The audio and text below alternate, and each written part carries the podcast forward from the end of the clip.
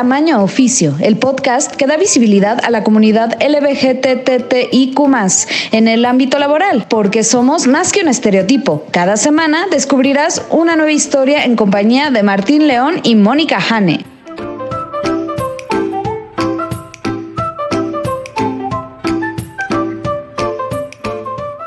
Hola, ¿qué tal? Bienvenidos a Tamaño Oficio con Martín León, el doncel de la comedia en México. Hola Martín, ¿cómo estás?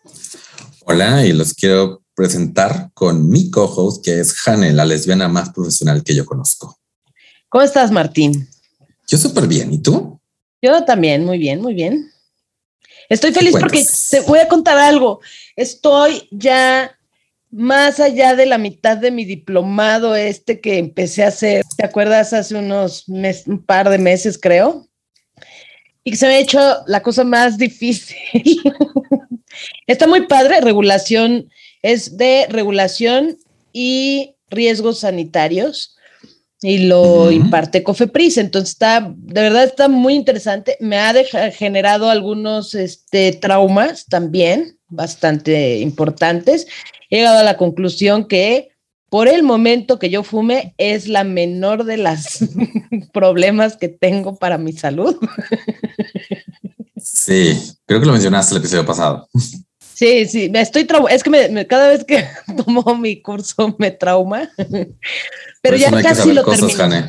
Ya casi lo termino. cosas. Ya sé, ya sé, mejor ignorarlas, pero ya casi termino. Eso me hace muy feliz porque ya falta casi como un mes nada más para que lo terminemos. Entonces ya no es nada.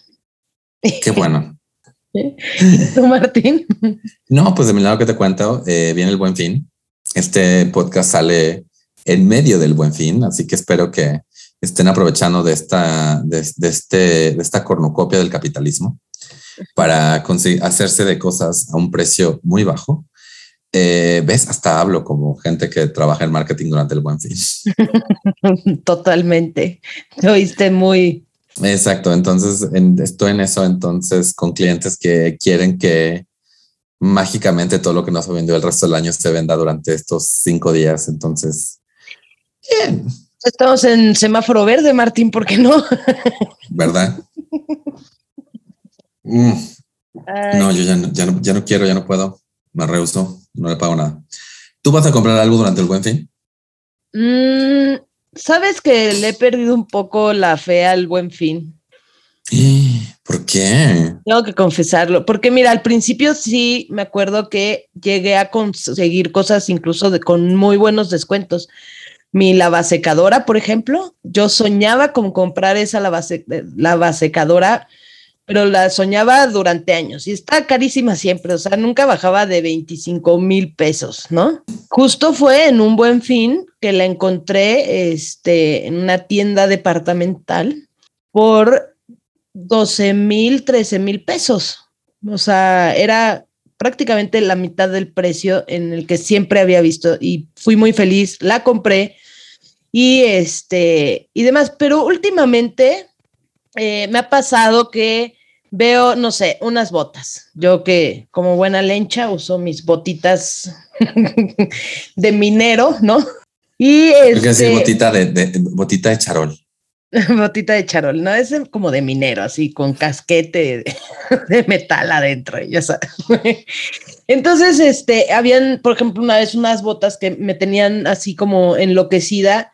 Justo cuando las vi, faltaba muy poquito para el buen fin y dije, no, espérate, ¿cuánto cuestan? No, pues 2.500 las botitas. Y dije, bueno, me voy a esperar, ya viene el buen fin, seguramente voy a conseguir algo buenísimo. Y cuando tomé las botitas y vi el precio del buen fin, costaban, tenían, primero me emocioné porque tenían la etiqueta de el descuento del 40% de descuento. Y dije, güey, súper. Y ve el precio final ya con el descuento 2.500 pesos. Una gran ganga. ¿Por qué no la aprovechaste? Porque costaban lo mismo. sí, es lo que dicen. Y, que supuestamente es eh, ilegal, pero lo hacen. Lo hacen. Y, por ejemplo, también algo que no me gusta del buen fin es que hay ciertas tiendas que lo único que te ofrecen es como, te damos el doble de puntos O te damos, ah, este, la, compras la computadora o lo que quieras, ¿no? El refri, whatever, en el precio que es, ¿no? Si cuesta la lavasecadora 25 mil pesos, compras tu lavasecadora por, por 25 mil pesos y te damos 5 mil en el monedero electrónico para que puedas comprar más cosas. O sea, me estás, no me estás haciendo ningún descuento y me estás obligando además a llevarme mercancía que igual y no iba a querer de la tienda. Exacto, lo descubriste el hilo negro, Jani. ¿Y dónde está mi beneficio? Que te puedes, que puedes disfrutar más de esta cornucopia del capitalismo. ¿Que no te gusta comprar? ¿Que no te gusta ayudar a la economía? ¿Que no te gusta ser un siervo del capitalismo? Un poco sí, más cuando cobro mi quincena, pero... Entonces, este, pues ahorita como, pues sí, como no me he salido mucho, ya empiezo a salir más, ¿no? Pero este, no he salido mucho, entonces como que, eh, no, no, creo que no necesito, Amazon se quedó con mi último año y medio de quincenas, entonces creo que ya no tengo nada que comprar ahorita. Sí, sí, sí, sí, la, la, la pandemia nos enseñó a usar Amazon y el resto de las tiendas están así, no, también yo tengo una tienda. Línea, por favor, ven. Así es. Literal, yo solo compro cosas fuera de Amazon cuando no las encuentro en Amazon. Eh, yo igual, así igualito.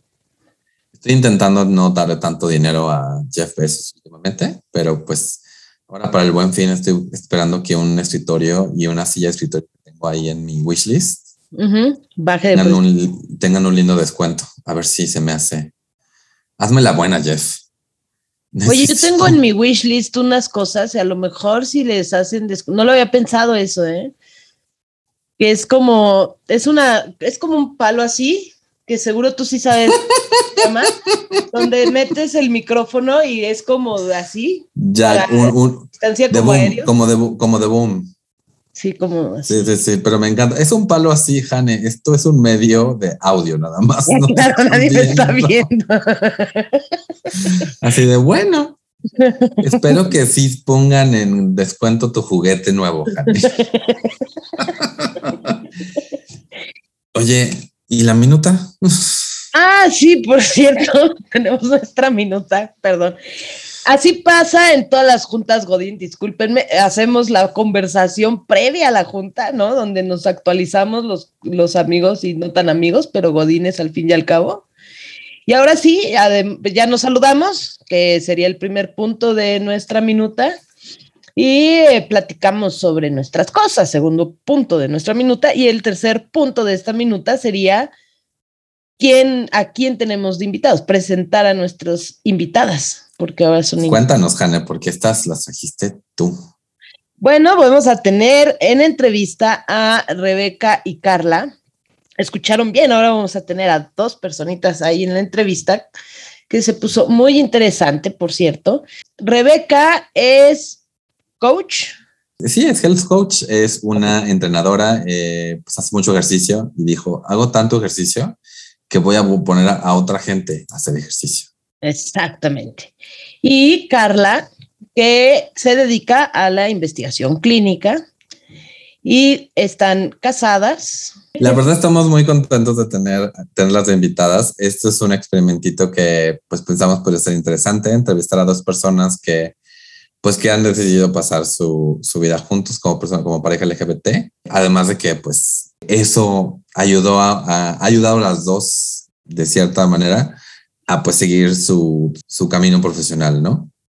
Y además es como la historia de Amor Godín porque se conocieron en la misma empresa.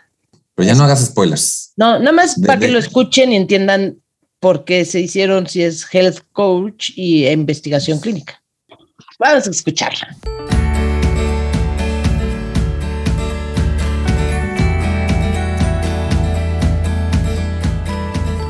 Hola y bienvenidos a otro tamaño oficio. Hoy nos acompañan eh, Rebeca Villegas y Carla Guzmán. Tenemos nuestra primera entrevista doble. Eh, Rebeca es fitness y health coach. Eh, no siempre sido eso, pero cambió de carrera recientemente para dedicarse a esto. Y Carla Guzmán se dedica a la investigación clínica. Hola, ¿cómo están? Hola, hola, bien. ¿Y ustedes? ¿Cómo están? Feliz de estar aquí, la verdad. está padrísimo. En cuanto Moni me dijo, dije sí, claro que sí. sí, está padre. Muchas gracias por aceptar la entrevista. Lo primero eh, siempre es como saber cómo fue su camino a, o sea, qué estudiaron y cuál fue su camino hacia decidir eh, ese como su primer camino laboral. Si quieres, este, empiezo. Yo soy Carla y bueno, este, cuando era chiquita de repente dije yo, o sea, a mí me gustaría ayudar a la gente. De repente decía, bueno, este, me gustaría ser doctora, pero la verdad es que la primera vez que vi un accidente, donde la gente iba hacia el accidente, yo corría hacia el otro lado, ¿no? Entonces dije, híjole, creo que tampoco podría ser como por la parte de medicina. Al final opté por, este, por QFB, químico, farmacéutico, biólogo, y entonces a partir de ahí, o sea, entré en la carrera. En mi último semestre, este, se me dio la oportunidad de trabajar en una empresa que se dedica a investigación clínica y a partir de ahí este, estuve en esa empresa y luego me cambié a la otra y es donde estoy actualmente en investigación clínica y es básicamente desarrollar medicamentos, es un poco también ayudando la parte de medicina pero desde otro enfoque. Órale, qué profesión. ¿Y tú, Rebe? Pues yo igual, o sea, yo estudié QFBT, que es como la nueva versión. O sea, mi carrera es prácticamente la de la misma que Carla, pero se enfocó más en biotecnología. A mí, pues en la prepa era ñoñérrima, o sea, sí me encantaba la ñoñada, como las materias que a nadie le gusta, la biología, la química, la verdad que sí, sí era bastante buena, me gustaba. Y yo dije, bueno, va, pero curiosamente, ven que siempre en prepa nos hacen ese examen vocacional. La primera opción fue nutrición, imagínense, desde ahí fue el llamado, yo no quise hacer caso, pero, este, pero bueno, yo dije, ay no, a ver, también, o sea, la parte como de ciencias me gusta mucho y por eso opté, la, la verdad que fui muy feliz en la carrera, la neta me encantaba Nunca tuve chance como mis otras amigas, como que estaban en marketing o en otro de vámonos a Fishers a chupar y así, ya sabes. Era como, tengo, labor tengo laboratorio, me tengo que regresar. Entonces, lo disfruté muchísimo. Estuve, em, entré como becaria a una farma, farma, farma, este, Probiomed, se llama la, la empresa. Estuve como seis meses más o menos y de ahí ya me fui a investigación clínica. Este, estuve ahí casi siete años eh, en Project Management, la verdad que también me gustó mucho, pero la verdad es que siempre, o sea, digo, voy a contar un poco la parte de cómo de plano cambié de rumbo completamente. Sí me gustaba, obviamente, la parte de pues la ciencia, como que la parte romántica de que sí, vamos a ayudar a la gente a que encuentre un medicamento, sí, todo muy cool, pero cuando, en cuanto se volvió, se empezó a volver un tema como administrativo de estar en una compu, yo siendo una persona como hiperactiva, este, me encantaba hacer ejercicio, o sea, toda la vida me encantó hacer ejercicio, también la parte como nutrimental y eso, y yo me certificaba, como que me certificaba por, como hobby, de salir una nueva certificación en musculación, en entrenamiento funcional, no, pues nutrición deportiva, y a mí me encantaba esa parte, este, pues yo seguía como que en la godineada, y en un momento, o sea, ya en los últimos, hace dos años que lo dejé, llegó un punto en donde dije, es que, a ver, Rebeca, ¿te ves haciendo esto toda la vida? O sea, real, si es esto o nada más como que no, no quieres dar el paso al otro porque te da miedo. Entonces, ese como de puta, renuncio, no renuncio, me quedo, no me quedo, bueno, aquí es el, el, sueldo seguro, pero como que no me encanta tanto. Y yo seguía certificándome, entonces dije, a ver, es que algo no está haciendo clic. O sea, o tomas una decisión o te decides acá o acá. Entonces dije, ya. No, pues dije así como, chingues, mi madre, tengo que probar. La vida es corta, la vida es corta. Y dije, tengo que apostar a que me va bien. Y este, y dije, voy a renunciar y me voy a dedicar a lo que neta me apasiona. Entonces, ahí hasta tú y yo tuvimos temas. Porque Carla, como pueden ver, es la estructura, es la, es la que todo es uno, dos, tres. Pienso diez veces. Sí, piensa diez veces las cosas. Me dijo, ¿cómo, ¿cómo te vas a salir? ¿Cómo crees casi casi te vas a morir de hambre? Y así, ah, vas a ver que no hay. Entonces, este, pues di el salto, o sea, completamente, digo, sí lo hice de, de forma planeada, creo yo. Obviamente sí, sin el apoyo de Carla, porque también tenía un ahorro, pero al final también la parte económica yo le dije, oye Carla, neta voy a dar el paso, o sea, a pesar de que me decían, estás loca, pero me dijo, bueno, órale, va, lánzate. Me apoyó muchísimo, o sea, sin su apoyo esto como que no hubiera sido lo mismo. Y ya, hoy por hoy, después de dos años, después de todo este choro que les acabo de aventar, la neta es que no me arrepiento en lo absoluto porque de verdad estoy plena, estoy feliz. Bendito Dios, me ha ido súper bien. Porque yo creo que cuando haces tu pasión, brillas en donde estás. Cuando no estás haciendo lo que te gusta y solo estás como por el cheque o por el sueldo, pues dices, mm, como que bueno, chingón, tengo mi sueldo, está bien. Pero cuando de verdad empiezas a hacer lo que haces, yo sí siento que el éxito, el dinero, viene en conjunto. Y creo yo que es lo que me está pasando. Entonces, por eso. Ahí está un poquito como que mi historia de cómo fue la situación. Oye, y como un poquito de, este, para los que nos escuchan, sepan, ustedes están casadas, ¿no? Es correcto. Sí, es correcto. Tiene la fortuna Rebe de, de que Ah. estamos casados. Cal- cálmate. Sí, Para, para que la gente diga, bueno, ¿y por qué Carla apoya tanto a Rebeca? ¿qué, qué apoyo? ¿Qué, sí. qué, qué buena onda, ¿no? Yo quiero una amiga. Sí, La verdad, lo padre es que nos conocimos en el trabajo. O Ay, sea, sí. donde sientes que a lo mejor, digo, en esta parte que nos cuesta trabajo, la parte de ser gay, que de repente, digo, yo voy a ser muy sincera, a mí me costó muchísimo trabajo este, en la parte laboral, como que dar ese brinco. Y creo que era más mi miedo que al final cuando te liberas y como dices, a ver qué va a pasar, o sea, e- esa es mi, mi experiencia, ¿no? O sea, de repente lo di, o sea, como que se enteró la gente y ya ahorita Rebe les hace la historia de, de por qué, pero para mí fue, no, es que mejor que no sepan, yo prefiero mantenerlo así y, y, y la gente ya lo sabía, o sea, la gente, eh, digo, finalmente yo creo que son cosas que se notan y al final ya lo dices y a lo mejor a la semana tú dices, bueno, y esto está como muy normal, o sea, como que, o sea, ¿qué pasó, no? Y al final ya te das cuenta que ya este, fluyes, eres libre, este, ya no tienes tema de repente decir, oye, bueno, voy a llevar a mi novia, voy a llevar a mi esposa, ¿no? O sea, como, y es, o sea, finalmente es inclusión, la verdad, la empresa en la que estoy, o sea, es súper incluyente.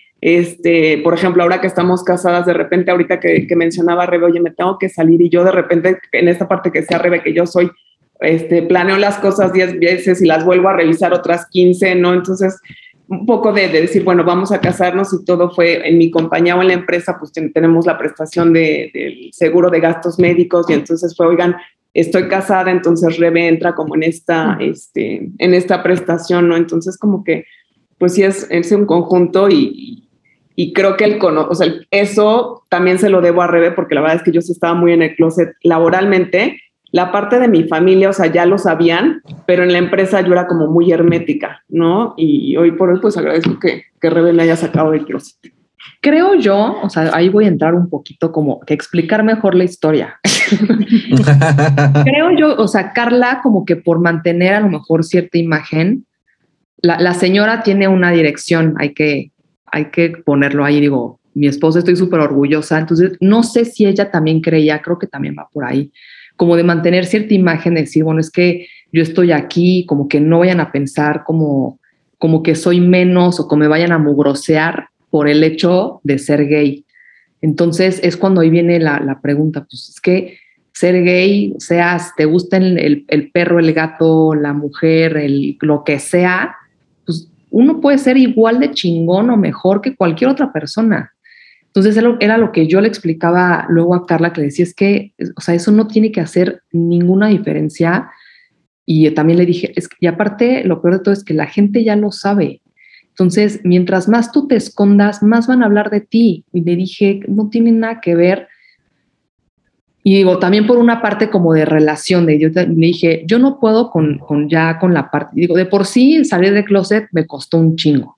Y luego, vivir un closet laboral con mi pareja, como por qué? Entonces le dije, ya, o sea, no, no pasa absolutamente nada. Digo, tampoco es que nos andemos besuqueando atrás del escritorio. O sea, Ah, no. Ah, no, no, Yo no. creí que entraban al archivo así de, vamos a- al archivo, hay que archivar. Vamos a la- Ya Vamos a dar unos chicos por allá. Sí, en no. investigación, en investigación clínica, los archivos, eh, o sea, están a puerta cerrada con llave, te tienes que registrar, o sea, yo lo haría, ¿no? es el lugar más seguro para irte a besar. Yo creo que Espero que tu jefa no escuche esto, Jane. Desperdiciamos Sí, oportunidad. No, pero como, como lo cuentan es muy, eh, como dicen, o sea, es, es esta conexión del mundo LGBT, el mundo laboral. O sea, creo que luego como personas eh, no heterosexuales, uno es muy normal este rollo de entrar, a un- entrar a una empresa y aunque vengas de un, de un lugar donde se te apoye, donde, donde sientes que todo está bien, dentro de ese lugar como que la idea es, pues no quiero más problemas de los que, de los necesarios, ¿no? Entonces, sí hay un, este, sí está eso, pero también del lado de, de Rebeca, yo también tengo eso que yo, yo salí del closet muy joven, en- tuve amigos que, o sea, como que a, a viví abiertamente muy joven, entonces mi primer trabajo realmente no era opción meterme al closet de nuevo por estar trabajando. Son estas cosas que estás balanceando y como, a final de cuentas, por mucho que digas el trabajo se queda en el trabajo, pues tu vida afecta el trabajo y viceversa. Por supuesto. Lo que me gustaría, eh, o sea, tomando en cuenta todo esto que decían, ¿cómo fue? O sea, a ustedes que se conocieron en el trabajo y que sentían que era una empresa abierta, eh, para cada una de ustedes, ¿cómo fue empezar esta relación adentro de un ambiente laboral? ¿Sabes? Creo que uno siente que va a ser diferente. O sea, yo en algún momento cuando Rebe me dijo, es que, oye, o sea, ya, o sea, finalmente, ¿por qué te escondes? O por qué yo Bueno, le dije, "Es que- empezamos escondidas, eso sí. Carla. Ajá, y Rebe me decía, es que no entiendo por qué te escondes, ¿no? Y yo, y yo por mi parte, la verdad, como que lo cubrí un poco diciendo, es que no es que me esconda, pero la, la gente, ¿por qué tiene que saber mi vida? O sea, digo, no todo el mundo anda diciendo su vida en la parte laboral, que la verdad, hoy por Sí, hoy, claro sé que que, sí. fue, sé que era como una parte de protección mía de decir, prefiero que no porque no sé qué vaya a pasar. No, sé qué vayan a decir. Era como también. Ajá, parte. entonces, o sea, creo que uno siente que va a ser diferente cuando al final es lo mismo que a lo mejor una persona heterosexual de repente si tiene una relación y voy a hacer, o sea, mi sentir es que la verdad los últimos años esto se ha abierto muchísimo más. Yo a veces comento con Rebe y digo, o sea, las generaciones anteriores, o sea, la verdad pobres porque no tenían a lo mejor la facilidad que hoy nosotros tenemos de, de por ejemplo, de casarnos, de que la gente este, se una al festejo, ¿no? De repente eh, decir, oigan, eh, hacen una pareja increíble. Eh, Antes no se podía y hoy incluso en el trabajo, o sea, hay esa opción, hay mucha inclusión, de repente hay eventos particulares en donde agarras y dices, bueno, vamos a dar más exposure porque es importante, ¿no? Y finalmente todos somos iguales. Entonces, pues eso es como lo que yo siento en la parte laboral. No, o sea, no Sí. siento que haya diferencia en la parte de al menos, o sea, en la empresa en la que estoy. O sea, probablemente hay otras empresas que a lo mejor tienen más Yo creo tiempo. que todo, sí. Este, esta es una empresa transnacional, entonces como que siento que es muy, muy abierto. Sí, yo creo que la verdad, parte de que haya triunfado el amor, por la parte de que la empresa justo es como muy incluyente, como está muy castigada la parte como de discriminación en todos los sentidos, o sea, como de raza, orientación sexual, todo.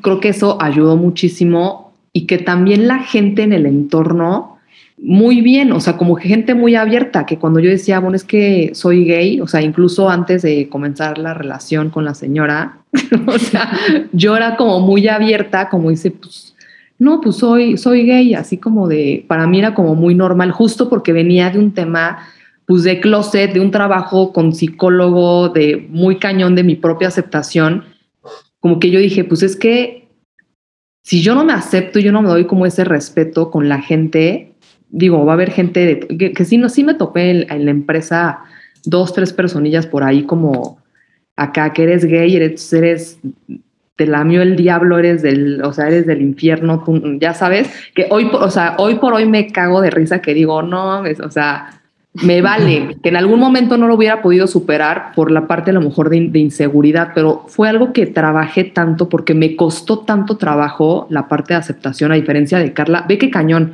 a mí me costó cabrón porque en mi casa fue algo como de, ¿cómo que eres gay? Y más viniendo de casi, casi, pues un matriarcado cañón, puras mujeres en mi casa, este, todas mis hermanas casadas con, pues, con güeyes, con el kinder. O sea, yo salía de todo el, el estereotipo o como del modelo familiar del que yo venía.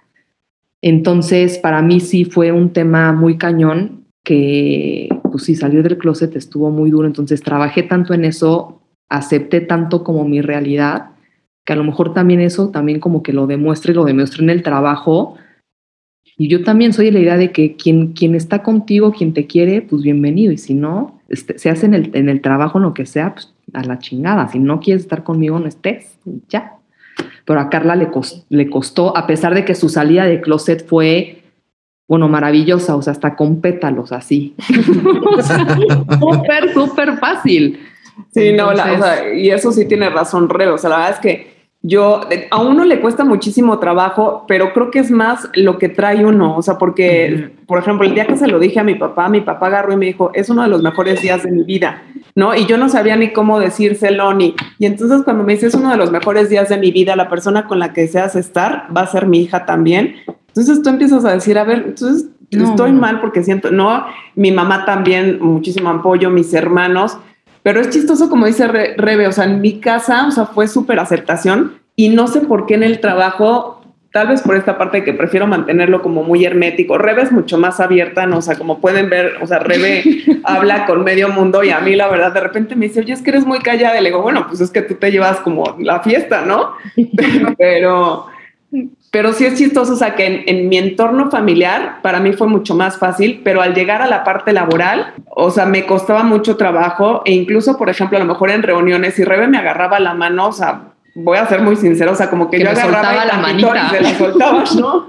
Y entonces Rebe me volteaba a ver y yo, y, y mi, mi punto era como que volteaba a ver a los demás para ver cuál era la reacción y todo el mundo en su fiesta y en el ambiente y yo decía, bueno, no, esto sí está siendo normal. Entonces poco a poco vas entendiendo que la que se hace a un lado, pues eres tú, ¿no? O sea, que finalmente los demás, como dice Rebe, a lo mejor vas a encontrar una o dos personas, pero, o sea, siempre va a haber, ¿no? y, finalmente, pero la mayoría de la gente, la que quiere estar contigo, ahí va a estar. Y sí, yo así retomando lo que también decía Rebeca, y sí lo llegué a pensar, es por tu rango. Sí, sí tenía como, como o sea, como que influía ese tema de, pues es que no es lo mismo ser el especialista regulatorio como yo, ¿no? Haya una posición de manager o de director y, que dices es, ah, ¿eso influía? Yo siento que en ti. La neta, di la verdad. La neta, sí, la neta. sí, di la verdad. Es que no creo que haya sido la verdad la posición, o sea, creo que era más como mi miedo al, que no me aceptaran, independientemente de la posición, o sea, porque la verdad es que no siento que haya sido, o sea, como yo sentir que porque a lo mejor tengo dirección, entonces este, la gente no me, o sea, o voy a perder como a lo mejor el lugar, o sea, no creo que iba más este miedo interno por pero en general, ¿no? O sea, independientemente el, puesto que hubiera, o sea, o el puesto que se hubiera tenido en ese momento o ahorita, o sea, creo que era más bien mi miedo, o sea, en general, ¿no? Sí, en general de decir, ah, no quiero problemas aquí. Ajá. Sí, o no quiero que la gente se entere, pero te digo, según yo no quería que la gente se entere porque quiero mi vida privada, pero la quiero privada porque me estoy, en teoría, yo protegiendo de algo que al final no pasa, ¿no? O sea, creo que es más ese miedo y aparte lo pensamos a lo mejor, yo creo que tanto tiempo, o sea, de repente que no nos aceptamos, este, que a lo mejor incluso hay gente que prefiere no vivirlo y hoy por hoy agarro y digo, perdernos esto, perdernos nuestra, o sea, la identidad, el poder abrazar a la persona que te gusta, el poder estar con la persona por lo que pueda pensar los demás. O sea, nosotros ya lo decimos muy fácil porque ya estamos de este lado, ¿no? O sea, a lo mejor hay gente que, que, todavía le cuesta y es ahí donde a mí me encantaría poderles decir, vívanlo, salgan. En ese momento, cuando conocí a Rebe, no lo pensaba así. Hoy por hoy digo, es lo mejor que pude haber hecho. Bueno, por un lado, lo que mencionas es que, pues, aunque al final yo también he tenido muchas menos experiencias en laborales como negativas de lo que alguna vez pensé, uno internaliza este mensaje que de repente es muy común, que hasta tú, a veces hasta tú, la misma gente que te quiere te dice, pero ten cuidado, o sea, te dice, te acepto, pero ten cuidado, ¿no? Entonces, como que uno va internalizando ese, eso y entonces como que dicen por ahí, pues más vale, o sea, más vale guardo vivo que valiente muerto, ¿no? Entonces como que de repente uno, uno internaliza eso y eso hace que se vuelva muy hasta demasiado precavido pero lo bueno es encontrar estas gratas sorpresas de que, ah, no, así lo puedes decir y, y no hubo problema. Y lo otro es lo que mencionas esto de poder, porque creo que, o sea, como decía, no es, no es que sea el así de que nos, vamos, así nos vamos a ver en tu oficina y así, oh my god, no, no, o sea, es nada más. No, o sea, son cosas que la, que la gente en relaciones heterosexuales da por sentado, ¿no? El poner, el poder tener una foto de tu pareja, las dos juntas en el escritorio y que nadie venga y te pregunte, ay, ¿es tu hermana? O sea, eh, el que puedas este, tener un comentario casual de, ¿qué vas el fin de semana? Ay, pues yo y mi esposa planeamos ir a Six Flags, lo que sea, ¿no? Y, y, que, y saber que puedes decir eso y que no va a haber una reacción negativa, eso es algo que muchos de nosotros crecimos pensando que no, que no era posible. Básicamente porque para o sea, no, no era legal, ustedes están casadas, eso hace década y cachito no era una realmente una posibilidad, ¿no? Entonces, eh, también eh, eh, algo que estoy muy contento de este podcast es que estoy viendo que no solamente hay mucha gente LGBT en, mucho, en muchos lados, sino también las personas alrededor de la gente LGBT están más, están muy abiertas a, compartir su espacio y, a no ser el estereotipo que nos dijeron que iba a existir en las películas estas de, oh no, todo es drama, todo es tragedia, ¿no?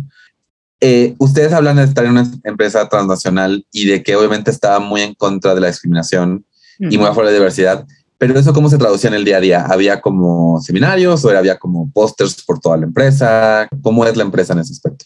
O sea, empezando porque en políticas de la empresa, o sea, incluso hay una política específica para discriminación, o sea, y en todos los sentidos, como, se, como decía este Rebe, ¿no? O sea, cualquier cosa, o sea, tú puedes sentirte con la libertad de que si sientes que hay algún, este, alguien que, está haciendo comentarios negativos o alguien, o sea, pensando que eres gay, entonces eh, te mete el pie o cosas así, o sea, eso lo puedes reportar con recursos humanos, ¿no? O sea, como con una política específica para eso, ¿no? Entonces creo que... Pero deja la, deja la política, yo creo que, porque, mira, yo, yo tengo una teoría, la empresa puede ser o decir o poner banderitas de colores por todos lados, pero si el ambiente se vive de forma contraria, puedes tener las políticas que sea es el ambiente que se arma ahí. Y fue lo que yo viví, o sea, imaginemos de que, ay, sí, muy banderita y todo, y te están chingando de que, ay, pinche lencha, ay, no sé, algo así. Y dices, puta, pues, qué inclusión y todo, y realmente el ambiente laboral es terrible. Entonces, yo creo, o sea, lo que yo te puedo decir, por lo menos, perdón mi No, no, no más. Pero por lo menos lo que yo viví, porque lo viví en la misma empresa, es el ambiente que se vivió ahí o sea, con el CRA que estaba al lado, bueno, con, con un coworker que estaba al lado, o sea, las personas ahí, o sea, mi jefa directa, la jefa de mi jefa, este, todo se vivió como que en armonía y no fue como de, ay, Diosito, ¿cómo es posible que estas niñas anden? O sea, fue una aceptación, pero de primer momento. Y hasta yo le dije a Carla, ves, o sea, ves cómo neta aceptaron esta parte, era más tu miedo que lo que nosotros pudimos, o sea, no pasó absolutamente nada.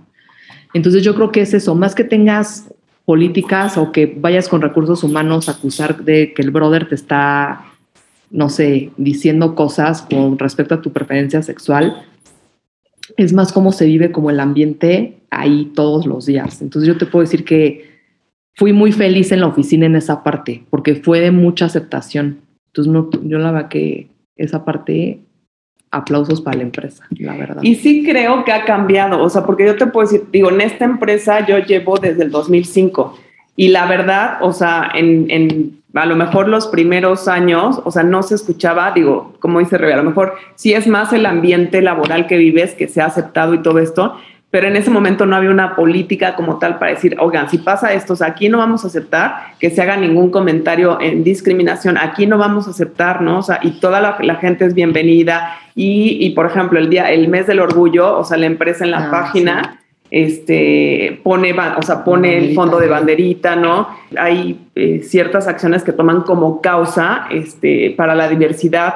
Entonces, creo que sí hemos avanzado muchísimo en, muchas de las empresas, ¿no? O sea, como que, por ejemplo, en, el, este, en el desfile, que bueno, ya ahorita por pandemia no lo hemos hecho, ¿no? Pero, o sea, de repente que ves que las empresas empiezan a apoyar, ¿no? O sea, que, que, dices, oye, qué padre que ya son, o sea, que sí son incluyentes que no pasa nada. Y hace rato tú haces un comentario de cómo, de a lo mejor una foto este, de con tu esposa, o sea, en ese momento también me vino a la mente es, de repente tienes reuniones, a lo mejor la fiesta de Navidad, ¿no? Y creo que muchas veces, o sea, nosotros decimos, no, pues voy solo porque ¿qué van a decir si llevo a mi novia o, no? O sea, entonces ahí como que la gente decía, pues mejor voy solo. Y a mí me pasó a lo mejor con mi pareja anterior, donde tampoco se aceptaba y a lo mejor ella tenía reuniones y me decía, este, oye, bueno, pues hoy no nos podemos ver porque tengo una reunión de trabajo, ¿no? Y entonces yo era excluida.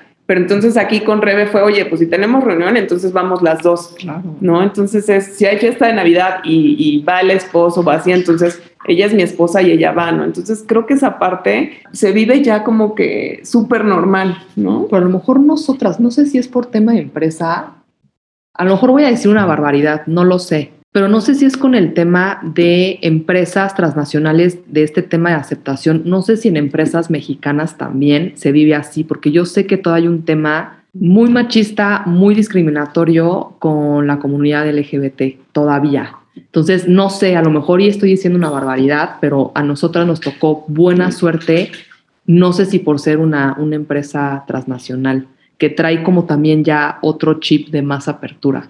¿Ustedes qué opinan? Pues yo siento que sea una barbaridad. Creo que sí, o sea, es un tanto suerte y sí, o sea, también hay empresas mexicanas muy, muy abiertas al tema LGBT, ¿no? O sea, pero creo que en general las, las empresas transnacionales, pues tienen, hay, hay gente más enfocada en eso a veces. No dudo que haya gente en empresas todavía donde, o sea, donde todavía sea como una empresa súper conservadora y, y no, no puedas ni siquiera pensar en llevar a tu pareja si es que tu pareja es del mismo sexo. Pero también, pues no, no, no es un pero, o sea, creo que sí hay que también hablar del hecho de que no, que muchas veces, como dices, es suerte y hay gente que le encantaría llevar a su pareja a su reunión de trabajo y nada más está en un, está en un espacio donde, donde de verdad no, no es una, una oportunidad, ¿no? Creo que también lo que mencionaba de ser reservado o no, o sea, yo creo que al final de cuentas, mientras más se normalice este rollo de la aceptación LGBT, va a haber personas mucho más reservadas LGBT que no van a, igual que como las hay personas heterosexuales que no te enteras que están casadas hasta el tercer año de, trabajar con ellos porque realmente no hablan de su vida fuera de, la empresa y nada más va a ser esa persona y no una idea de que pueda haber existir cierta violencia o discriminación si es que uno se, si es que uno se entera. Pero sí creo que sí hay que dar ese, ese lugar a que, porque luego siento que los que tenemos el privilegio de vivir tan fuera del closet en una ciudad como la Ciudad de México, en una empresa transnacional, etcétera, luego se nos olvida que hay otros lugares donde la gente les, igual les encantaría tener esta apertura y nada más no, no se sienten seguros y realmente no están seguros eh, haciéndolo en donde sea que estén. Totalmente de acuerdo, lo hemos platicado y lo hemos visto, ¿no? Aquí en tamaño oficio. Y también estoy de acuerdo con Rebeca, puedes tener mil políticas en tu empresa, pero si no vigilas que de alguna manera se lleven a cabo se implementen acciones y la gente la, las, este, o sea, que se, se, trasladen a la gente como tal, pues no vas a generar el ambiente de trabajo que quieres. Exacto. si no respetan esas políticas, da lo mismo que estén en un papel o que no existan. Entonces, y sí creo que tiene mucho que ver también la gente eh, en sí, que tenga esa disponibilidad y esas ganas en conjunto con la empresa que vigile que se lleve a cabo. Y creo que las empresas, por lo menos en la empresa donde está Carla, donde estoy yo, son empresas que sí ponen mucha atención a las acciones que tienen que tomar para que esas políticas se lleven a cabo y realmente eh, generar el ambiente de, trabajo que están buscando. Eso sí lo creo. Y, eh, y tengo ahora una pregunta más como para Rebeca, que ahora está pues este, de manera independiente y que ahora tienes trato con otro tipo de personas. ¿Cómo es tu trabajo y, cómo es tu relación con tus clientes? ¿Les dices clientes o cómo les dices? Sí, clientes. ¿Clientes? Ah, ok. es que lo ves así de, no, son pacientes, no, son quién sabe qué. Entonces, ¿cuántos que quieren adelgazar y me pagan por hacer? no, la verdad que también me ha ido súper, súper bien. La verdad que, o sea, he estado en diferentes estudios fitness aquí en Ciudad de México em, donde sí ha salido, de hecho hice una clase especial este, cuando fue pues, en junio de igual del orgullo, del Pride, este, padrísima, o sea, como que creo que ya está mucho más, obviamente me invitaron para que pues fuera parte de la clase, este, digo, te estoy diciendo así como cositas de que me acuerdo, eh, de que han pasado como que ahora ya como independiente, como health coach y todo. Y también, y justo, y el trato con mis clientes también súper, súper bien. De hecho, tengo, o sea, aparte de los estudios, o sea, mi main business ahorita es como el entrenamiento online. Y pues obviamente todos los que están ahí en ese grupo son como, como mis hijos, o sea, hubo una buena comunidad ahí. Este, saben obviamente perfecto de la existencia de Carla. Carla está en ese grupo y de pronto cuando yo estoy dando el live, o sea, el entrenamiento, de pronto sale Carla por ahí, este, lee su cumpleaños, digo, ay, es cumpleaños de mi esposa, este entrenamiento va por ella. Entonces, la verdad es que también se hace, yo hago como público, o sea, la parte como de la, parte personal y de, la existencia de Carla y de que estoy casada y toda esa parte, y la verdad es que me he topado con, con gente muy buena, o sea, no ha habido alguien que me diga, no mames, qué asco, bye, me voy de tu grupo, al revés, o sea, de verdad he tenido la fortuna y yo creo que también eso lo atraes, no sé, o sea, cuando tú estás muy segura o seguro de, de, atraer esa gente, de verdad te llega. O sea, nunca me ha llegado alguien que me diga así como de puta, qué horror tu vida. Que digo, igual, le digo, muchas gracias, o sea, te puedes retirar, me vale, ¿no? No, no, quiero gente así en, en, este, en esta comunidad que estoy creando. Entonces, la verdad que me ha ido súper, súper bien. O sea, no, no tengo como que alguna historia triste o alguna historia como de discriminación, alguna historia así que les diga, híjole, qué, qué cañón. No, la verdad que, que, sí me ha pasado en este medio, también por el tema como de estereotipo que creen que, que el ser lesbiana, por ejemplo, es como traer como la parte muy masculina y bueno, yo me cuelgo hasta el molcajete, me pongo la pinche pestaña, pero el lipstick diamantina en la face, o sea, que la verdad digo, y cada quien, o sea, cada quien tiene como su estilo. Sí me ha llegado de pronto el comentario fuera de aquí como de, ay, ¿a poco? Casi, casi, que sí me han dicho dos, tres personas que luego sí volteo y les digo, no, no mames, como qué desperdicio de mujer. Así, o sea, y eso, eso sí como que me ha pegado. Obviamente es gente que ya no está, o sea, gente que no está en mi vida, pero sí me han, llegado, me han llegado a hacer ese comentario como desperdicio, pues ni que fuera que ¿no? Sí. Y no te preocupes. Y así de no te preocupes, se aprovecha. Sí, claro, se aprovecha y bastante bien. Pero cositas de esas que, o sea, hoy por hoy cero me afectan, nada más es como la mirada como de los ojos de, no mames, güey, sácate eh, mucho a la fregada, o sea, ¿qué onda con tu comentario? Pero ya, o sea, fuera de la gente, gente que está conmigo, clientes muy cercanos que siguen y todo, es gente que apoya completamente mi matrimonio, o sea, bueno, no es de que lo apoyen, simplemente están y nos felicitan, como que en el aniversario, o sea, les mando fotos, digo, les mando fotos de que, ay, aquí les mandamos saludos de San Juan de las Tunas, ya sabes, o sea, cositas así, entonces, no, no te puedo decir algo, algo así como muy fuerte más que estos comentarios muy tontos, pero... Estos comentarios son como un clásico, yo lo he oído... De clásico. Y lo he oído también con mujeres heteros que se enteran que un chavo es gay y así de, ay, qué desperdicio, ay, qué lástima de chavo. Y tú así de, ¿por qué? sí, sí, sí, sí, sí, es está cañón que te avienten esos comentarios, porque desperdicio, o sea, como de, ¿de qué? ¿Por? Lo más eh, triste, diagonal, frustrante de eso cuando sucede es que a veces lo dicen de verdad como si fuera un chiste porque a veces que sí lo dicen como de, ay, qué desprecio, pero a veces lo, como que te lo quieren, como te quieren decir así como de qué chiste, como que te quieren como...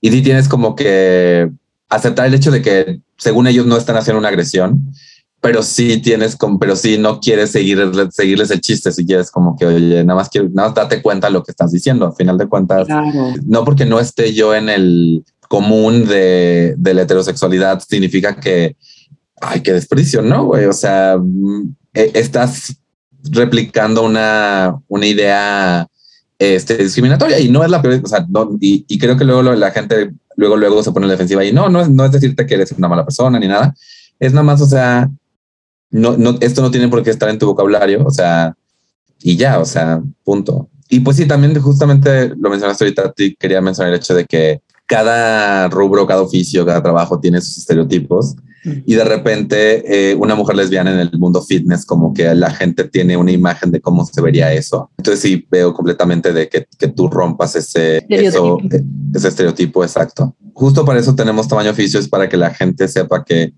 estamos en todos lados y aún en los lugares donde crees que estábamos, estamos de maneras que no lo esperas, ¿no? O sea, no, no todo es como lo ves en los dos programas de televisión donde, donde, donde ha salido. ¿Tú tienes otra pregunta, Jare? No, nada más mi reserva. La pregunta.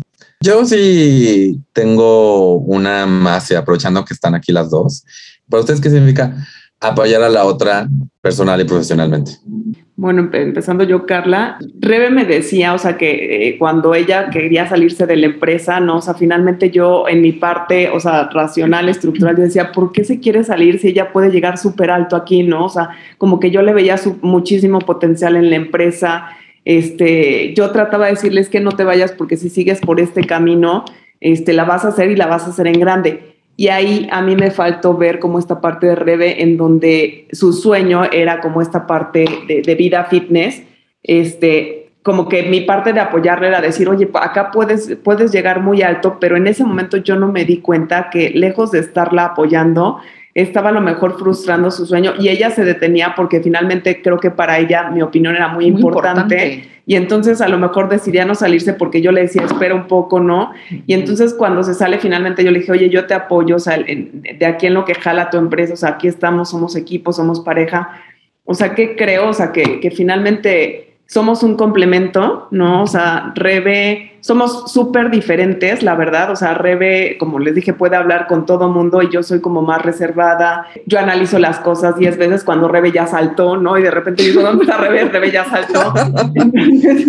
de repente es así como que digo, ¿cómo le hacemos para combinarnos? Pero creo que hemos encontrado o hemos tratado de crear este camino de, oye, tus fortalezas con las mías, podemos formar un equipo increíble y vamos hacia adelante. Hay cosas que a lo mejor no estamos de acuerdo, pero bueno, también trato de escucharte con, con la parte abierta de, de, de, mí, decir, bueno, también puede funcionar. Entonces, ¿cómo apoyarnos? O sea, creo que cuando yo veo triunfar a Rebe, o sea, siempre le digo, estoy súper orgullosa de ti, vas hacia adelante, o sea, cuando a ella le va bien, yo me siento como pavo real, ¿no? Sintiendo que, que, también es, o sea, como que, pues estoy con ella. Entonces, ¿cómo apoyar? O sea, creo que sus logros son míos, la verdad.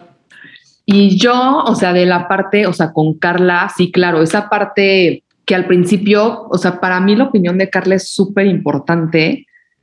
Digo, yo creo que cuando estás en pareja, la opinión de tu pareja es importante, ¿no? Entonces, cuando me decía, no, espérate, entonces sí creía como que me tenía que esperar, como que a dar ese paso, como hasta de mentoring, de que dije, no, pues a lo mejor ya lleva mucho tiempo en la empresa, a lo mejor neta sí me tengo que esperar, pero ya yendo más allá, que yo dije, no, es que de verdad no me veo aquí. Cuando un día, de verdad, como una discusión, yo con la lágrima le dije, güey, neta, no me veo de project manager ni de directora, no puedo más, me voy. A Carla le cayó el 20, que, que ese no era mi mundo, pero me apoyó, me dijo, bueno, ¿sabes qué? Órale, vas. O sea, rompen en el mundo fitness, aquí estoy, aquí te voy a apoyar. Y este, o sea, como que lo agradezco infinitamente y yo obviamente la parte también de cómo apoyo a Carla, porque en el medio en el que está, obviamente yo ya estuve ahí. Entonces es una demanda, es, es una presión muy cañona porque pues al final los clientes son farmacéuticas y es como de necesito la chamba para ayer, o sea, sácalo como puedas. Entonces se vive una presión muy, muy fuerte. Entonces imagínate ya a nivel dirección, de verdad yo, yo admiro a Carla, no sabes, porque tiene una fortaleza que yo le escucho aquí en juntas interminables hablando con, pues, con medio mundo y de verdad, o sea, tiene un aguante y de cómo maneja las cosas, la admiro. Y hay veces en donde ya no puede más, acaba ya la junta, acaba madreada del día y que me dice, please, neta, nada más abrázame. Y ya, porque luego le digo, no mames, ya mandas a la chingada, pinches güeyes te explotan, ya sabes. O sea, yo, entonces llega momentos donde digo, ¿sabes qué? Please, nada más, abrázame y ya. Entonces, yo también ya he controlado esa parte como de cállate la boca, ahorita es esposa, o sea, ahorita apoya a tu esposa nada más, neta, abrázala y que se desahogue. Entonces, esa parte también como que antes, pues yo soy como un poquito más justo, como más, pues no sé, explosiva y como muy reactiva, pero he aprendido también a apoyar a Carla en la parte en donde digo, es la chama en la que está, en donde pues está ahí desarrollándose y la única forma como desfogarse conmigo a veces es llorando o a veces es, ¿sabes qué? Vamos por un chupe porque no aguanto más, vámonos por el chupe, ¿no? O sea, cositas de esas que sé que son como su desfogue, pues es ahí como que ir mediando. Sí, Carla y yo somos, en, o sea, somos muy, como vieron, muy, muy distintas, pero encontramos la manera de, de compaginar para que funcionemos bien, pues ya cada quien en, sus diferentes rubros, pero pues al final es eso, somos un equipo y pues tratamos ahí de, de, mantenernos a flote. Hay veces que Carla está muy fuerte y pues me va jalando acá de los pelos y a veces Carla no está y la voy jalando de los pelos y así nos vamos sacando. Entonces, pues así, así, así hemos funcionado hasta ahorita. ¿Cómo ven? Voy a, llorar un poquito. Así como de la lágrima. Eh, no, de verdad, muchas, muchas gracias por compartir todo eso. Y nada más rapidísimo antes de dejarlos con la última pregunta de Jane. Estás a punto de abrir una plataforma online, eh, Rebeca, de entrenamiento. ¿Dónde pueden seguirte para enterarse de, de eso, la gente que nos escucha? Ay, pues sí, de hecho tengo, soy muy activa en Instagram, es como que el principal medio en donde este, pues la gente me puede contactar y ven ahí como el contenido que voy poniendo es rebecavillegas.healthcoach. Digo, no me pude, larguísimo el nombre. punto, esposa, punto. Eh, eh, no, vamos a poner estas redes sociales en, nuestras redes sociales para que nos puedan seguir. Ahora sí, Jane, por favor. Ahora sí, pues ya estamos terminando la entrevista y siempre les hago esta pregunta que es, si existiera un genio de la lámpara maravillosa LGBTQ, ¿qué deseo le pedirían? Pregunta el millón, real. Está complicada y aparte tenemos un poquito tiempo para contestar. Creo, yo voy a ser muy sincera, o sea, creo que personalmente no pediría nada, pero pediría que esas personas que están, o sea, que están con ese temor de, de no salir y de no ser ellas y de no vivir, que tuvieran, o sea, que frotándole a la lamparita, quitaran ese miedo y se atrevieran a vivir. O sea, creo que eso sería como mi, mi deseo, de genio que se pudiera. Sí, yo, yo también soy muy, muy así, o sea, de, de, la gente que ahorita justo como que sigue metida en el closet por tema de miedos, por tema de inseguridades, de qué va a decir su papá, su mamá en el trabajo, justo que la vida es una y que se tiene que vivir al máximo. Entonces, si ese genio justo pudiera quitar miedos y pudieran vivir, también sería como que mi deseo con toda esa gente, porque sé que hay muchos, muchos todavía a pesar de que sí se ha abierto mucho, que hay mucho más apertura en esta parte, pero todavía hay gente que sí, que, que conozco, que sigue un poquito en el closet, pero pues es un proceso luego bastante complicado, pero sí, eso yo también pediría, que salieran banderitas y así puro arco iris, puro confeti, polvos mágicos, para que salieran del closet, sin miedo, sin nada. Sí, o sea, el poder ser tú creo que no tiene precio. O sea, creo que es esa parte y es más los miedos que tenemos, ¿no? O sea, de, en todo sentido, en el laboral, personal, familiar, pero creo que el resultado final siempre va a ser mejor. Y, pues siempre como dicen, las cosas pasan, ¿no? O sea, probablemente vas a tener una etapa en donde va a ser complicado, pero al final, o sea, yo estoy casi segura que el resultado va a valer la pena. Ay, qué bonito. Están así de hagamos llorar a Martín. No, de verdad, muchas, muchas, muchas gracias. Eh, fue muy, padre tenerlos aquí en tamaño oficio, entrevistadas juntas y pues ver todo el, el camino que han, que han tenido juntas. De verdad, muchas, muchas gracias. Sí, muchas gracias. Y felicidades a ustedes por tener esta plataforma. La verdad es que también está padre, o sea, como que el que tengan este espacio para que la gente escuche, ¿no? O sea, y que no se sientan solos, porque a veces la gente dice, bueno, pues soy, lo, o sea, soy solo yo y, a veces nada más escuchas esto y te das más ánimo, ¿no? Sí, el que escuches otras historias, eso, eso ayuda bastante. Está increíble esta chama que están haciendo este podcast, vale oro, la verdad. Gracias. Gracias. Sí, va a llorar, Martí. Te me metió algo en el ojo. Se me metió un poquito de, de una linda historia de amor en el ojo. Anyway. Gracias. Gracias.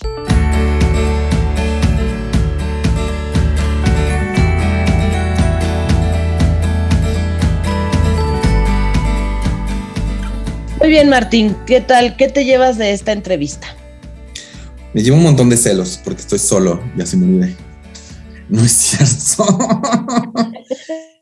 no, este, creo que fue muy bonito ver de nuevo cómo este rollo de tener una pareja con cierta estabilidad que te permite explorar un sueño, explorar un camino que igual no hubieras podido explorar que si estás solo. Creo que es algo que, que como personas LGBT eh, es para, a fin de cuentas, para esto estamos buscando la igualdad en cuanto al matrimonio. O sea, es tener esta, esta base eh, desde la cual puedas este, hacer cosas como esta, ¿no? O sea, em, sí, de una manera muy cursi, como que sí, luego la gente habla del matrimonio y solo piensa en la boda, en, ay, pues es que nos vamos a amar para siempre, ay, es que todo eso, pero también está, está la parte la parte práctica, ¿no? La parte de, pues somos dos personas haciendo un plan de vida, somos dos personas que, que si tú no estás contento, entonces la mitad de este, de este grupo, pues no está al 100. ¿Cómo hacemos para estar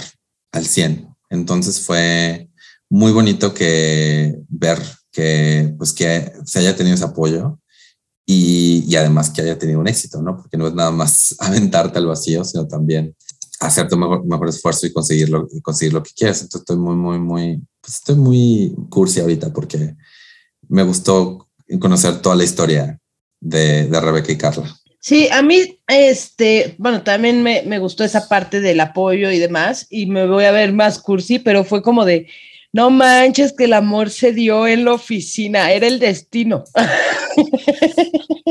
ya estaban destinadas a conocerse. porque me encanta esa parte, te voy a decir por qué me encanta esa parte. En algún momento yo como, como lesbiana, pues sí tuve mucho en la cabeza de, güey, en el trabajo nunca voy a encontrar a alguien. O sea, ¿cómo crees que no andar ligando en el trabajo o encontrando a alguien en el trabajo? Como que yo toda mi vida crecía con la idea de, o fui con la idea de, pues si quiero conocer a alguien, pues tengo que salir de la oficina e ir a otros lugares, ¿no?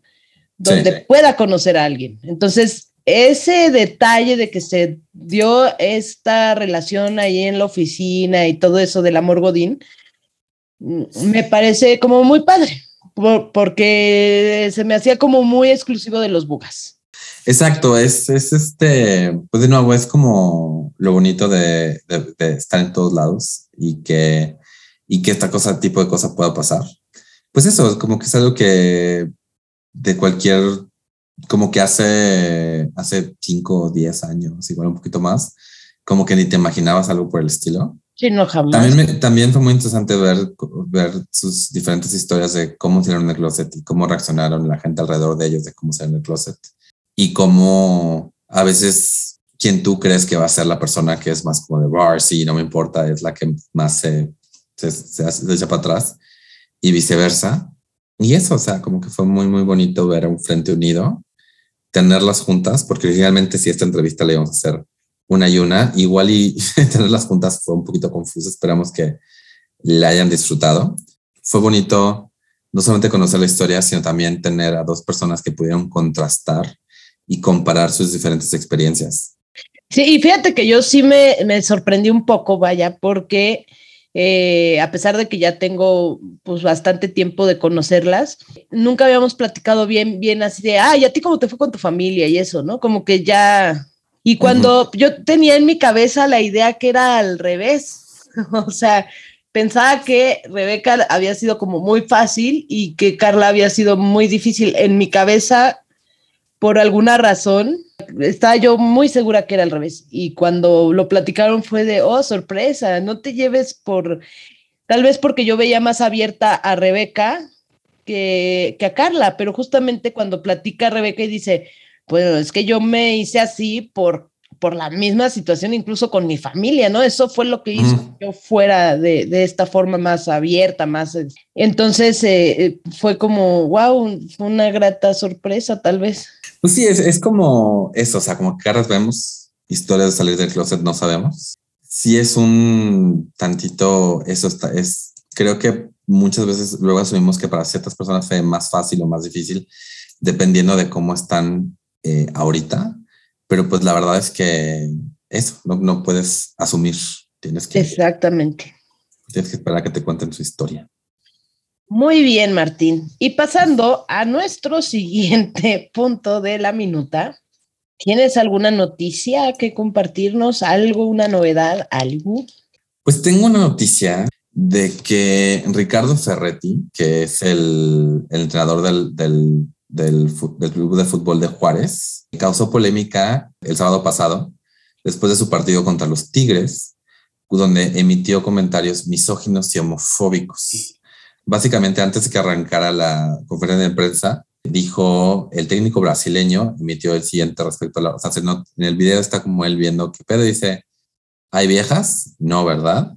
maricones. El primero, ¿quién va a ser el primer maricón? Puros machos, entonces. O sea, básicamente, esa es la, eso es todo lo que vi. Y pues hay un montón de, drama en redes sociales sobre, es que sí, el fútbol es homofóbico. Y o sea, y no voy a, no voy a pretender decir que el fútbol no es, no es un espacio luego un tantito violento hacia personas LGBT. Pero también a mí lo que más me estresó es que tú ves esta conferencia de prensa y nadie fue para decirle, oye, ¿quién te crees? O sea, si hay, ¿qué, güey? ¿Qué, qué, qué, estás tan, tienes tanto miedo de que tu espacio sea invadido por mujeres o personas no heterosexuales que tienes que empezar así la, así, así la conferencia pero eso es así como que, o sea, en cuanto que hay un técnico de fútbol, un director técnico, perdón, que sea homofóbico es como de, ah, disappointed but not surprised. Pero el hecho de que nadie haya dicho nada, dije, güey, no manches. Hay gente que usa otra palabra como como este sinónimo de cobarde, pero a mí se me hace horrible, más peor decir la gente cobarde, la verdad sí se me hizo bastante cobarde de, de, toda esa gente escuchando esto que nadie ha dicho, oye, de verdad, ¿qué te pasa? Sí, además, recuerden que, digo, ah, hay muchos bugas, hombres y mujeres que son nuestros aliados, pero recordarles a nuestros aliados, que es también eso, o sea, no quedarte callado. En el momento en que guardas silencio, eres parte de.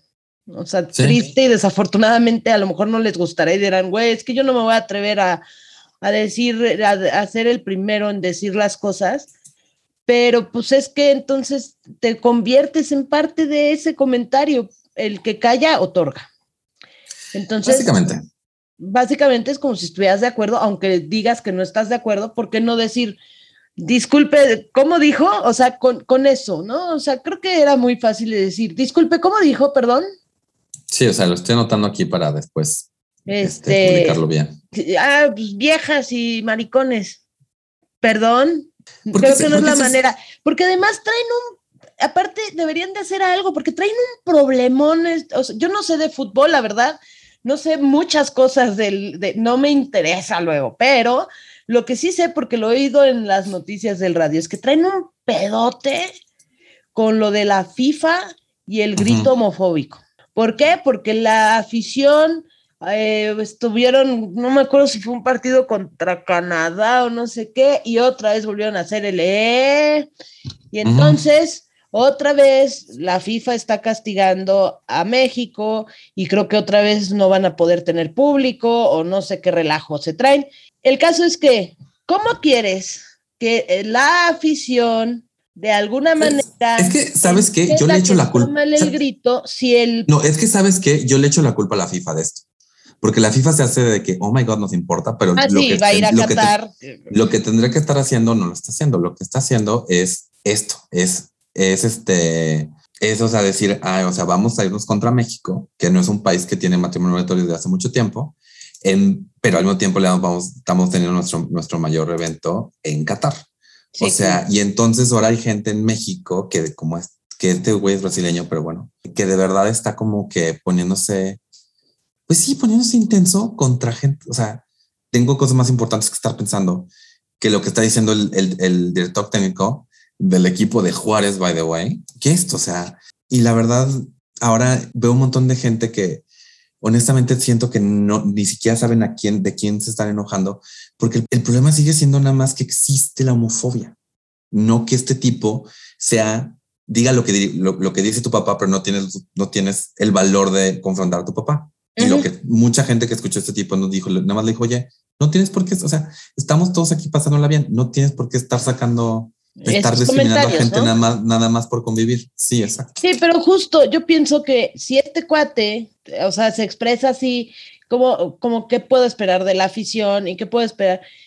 O sea, obviamente la afición con su grito, este cuate y sus palabritas y sus expresiones, quizás queriéndose hacer el gracioso y muchas otras cosas que vemos, pues es el reflejo de lo que estamos viviendo y de la sociedad que tenemos y que se tiene que educar, y que se tiene que cambiar y que se tiene que trabajar en esa, eh, en, toda esta situación que, que, se refleja en, en, todo esto. O sea, yo lo veo hasta con estandoperos que hacen unos chistes misóginos o homofóbicos y todavía tienen la desfachatez de mandarme su link así, regálame un like O sea, acabo de ver tu chiste todo misógino. Soy mujer, güey. Lo digo en mi rutina. Hago la aclaración antes de empezar el show. Siempre les digo, para quienes no me conocen, sí soy mujer. Y para los que me conocen, sí soy mujer. ¿Y quieres que, me, que le dé un like a tu chiste misógino u homofóbico? O sea, soy lencha y también lo digo todo, todo estando pero que me conoce sabe que soy mujer y lencha, ¿no? ¿Por qué me pides like en, en eso? Pero nada más pienso que es el reflejo de, de, lo que estamos viviendo como sociedad, de lo que tenemos como sociedad. Es parte de, yo no diría un reflejo, todo es parte de. Parte. O sea, yo, yo no espero más de un director técnico de, de fútbol que de un fan, honestamente. O sea, creo que eh, creo que, que hay muchos fans que seguramente vieron esto y se como Dios santo. Este hombre no, no, o sea, nada más, nada más por así de como de, ¿por qué? De todas las cosas que puedes hacer en, en este mundo, ¿por qué tienes que hacer esto? Eh, pues sí, o sea, yo creo que esa es lo, la cosa conmigo. O sea, si traigo esta, esta noticia es porque honestamente se me hace, o sea, me da, me da más flojera que otra cosa. Y, y también, o sea, entonces ahora hay este rollo así como de, ay, el fútbol, bla, bla. o sea, yo no tengo problema con que la gente se divierta muchísimo jugando fútbol y viendo fútbol. Lo que me estresa es que pretendamos que cierto tipo de discriminación es necesaria para disfrutar un deporte, ya sea misógina, ya sea homofóbica, ya sea la que sea. Es ridículo. es ridículo.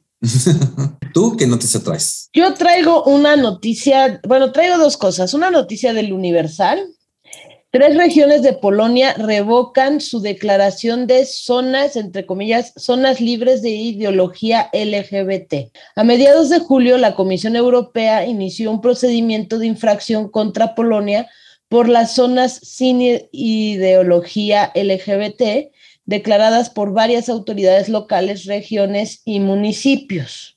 Las regiones de Cracovia, Rzeszów y, y Lublin revocaron este lunes su declaración de zonas libres de ideología LGTB tras la presión de la Unión Europea. Los diputados de la región de el más difícil de pronunciar, gracias,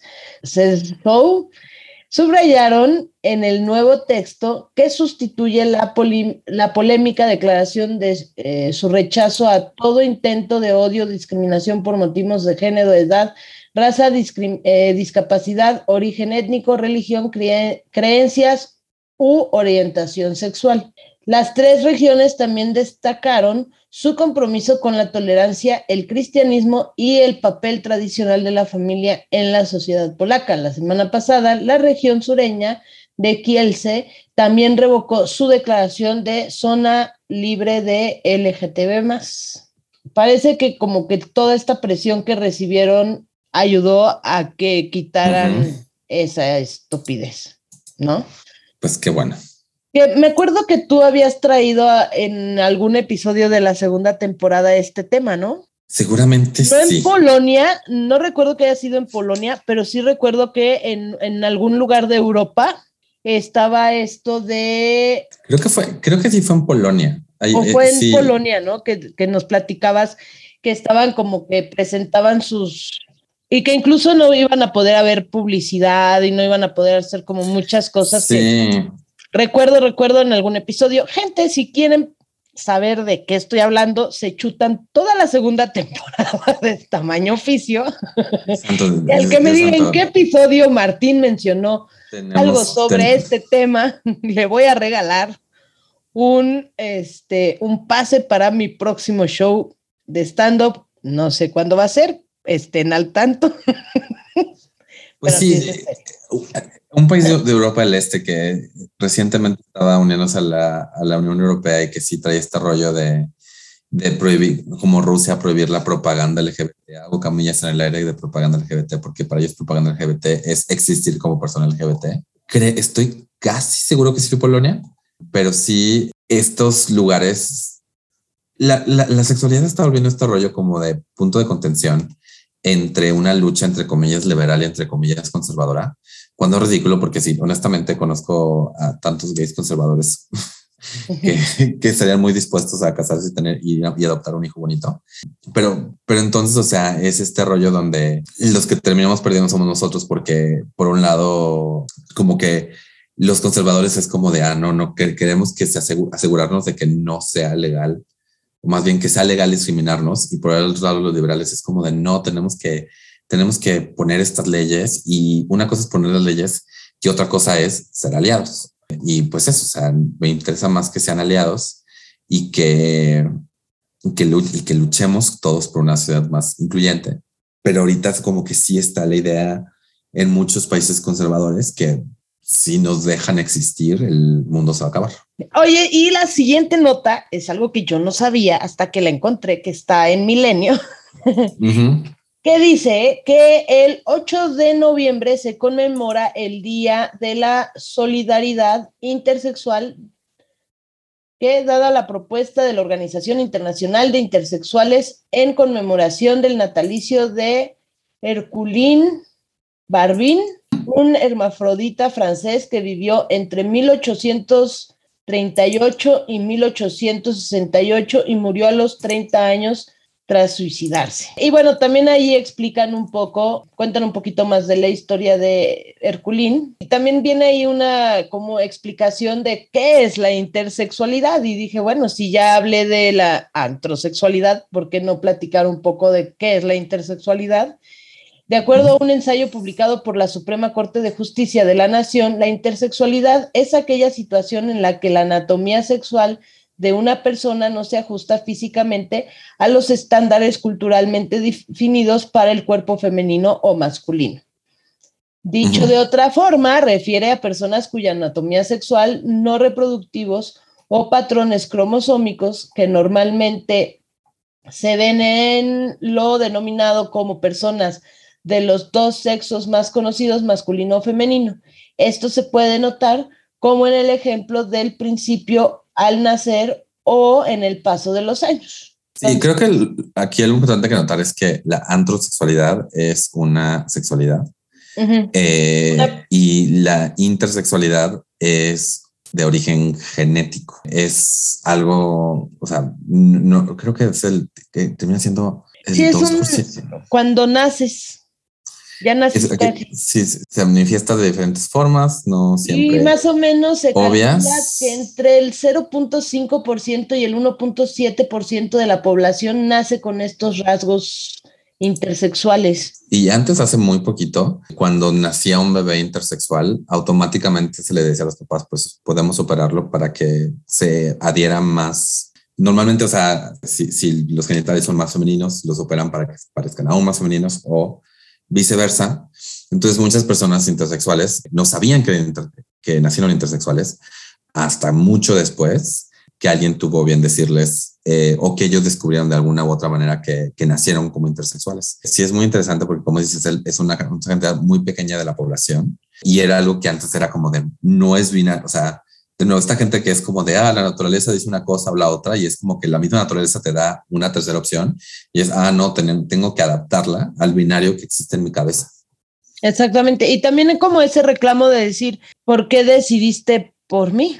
Porque sé que ha habido, o sea, ha habido historias, por ahí hay una película de en Netflix, creo que hay como dos películas con la temática de intersexual, y en uno dejan ser a la persona, no le hacen ninguna operación ni nada y este la van acompañando con un psicólogo para que después pueda tomar la decisión que quiera tomar. Y en la otra es todo un drama porque los el ni siquiera son los papás, o sea, el doctor les dijo, pues mira, como que pinta más para este sexo, entonces de una vez, y justo era como, vamos a hacerlo mujer, güey, le quitamos lo que trae de sobra porque... Porque no. Y, y, operan a esta persona y empieza a crecer con una serie de situaciones donde dice, no me siento, no me siento, no me siento y hasta que justamente descubre que fue un médico el que decidió que tenía que ser niña y que además les decía a los papás, edúcala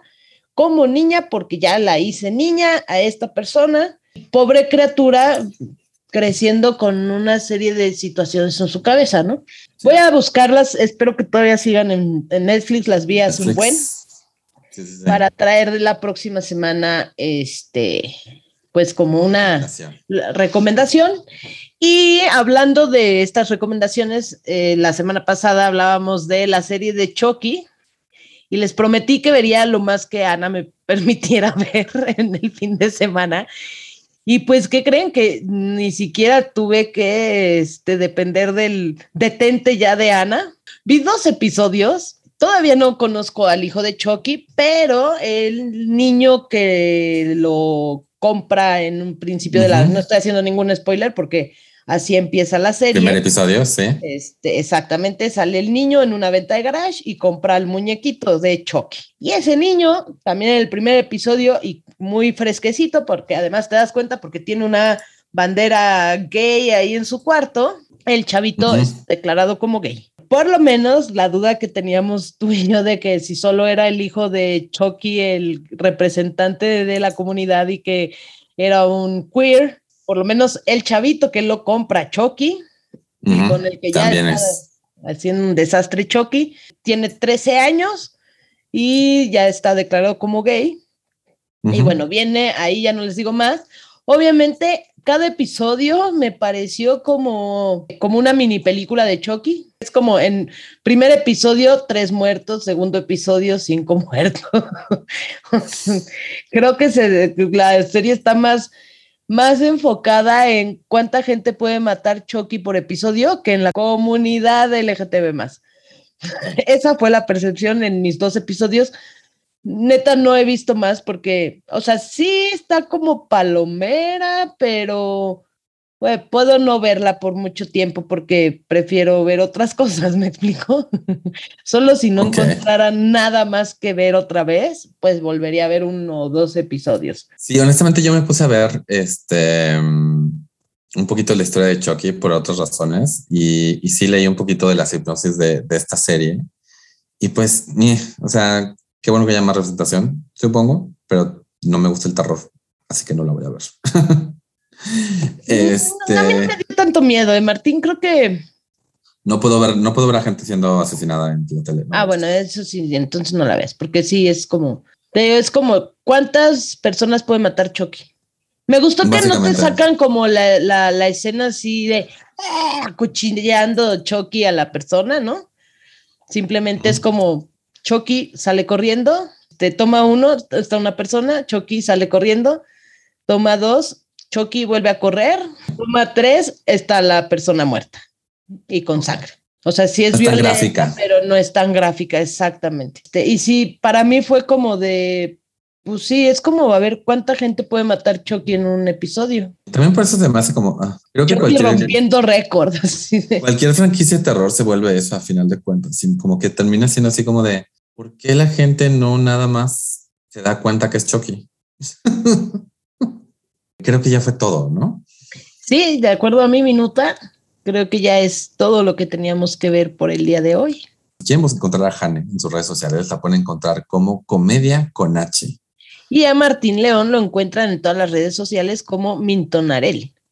Y tamaño oficio. Está en Twitter y Facebook como Tamaño Oficio Podcast. Y pues nos pueden apoyar en Patreon. Patreon, patreon.com diagonal Mintonarel. Suscríbanse. Suscríbanse. Y si nos escuchan en Apple Podcast, por favor, dejen un review. Por favor, y compártanos y háganos llegar a más y más personas. Y si conocen a alguien o ustedes mismos quisieran ser entrevistados para este lindo y bello podcast, nos escriben, nos pueden mandar un inbox, pueden mandar un tweet o una cosa así y con todo gusto nos contactamos o contactamos a la persona que deseen que entrevistemos y ya la estarán escuchando aquí. Así que habiendo dicho eso, saludos cordiales. Vámonos, que aquí espantan. ¡Ah!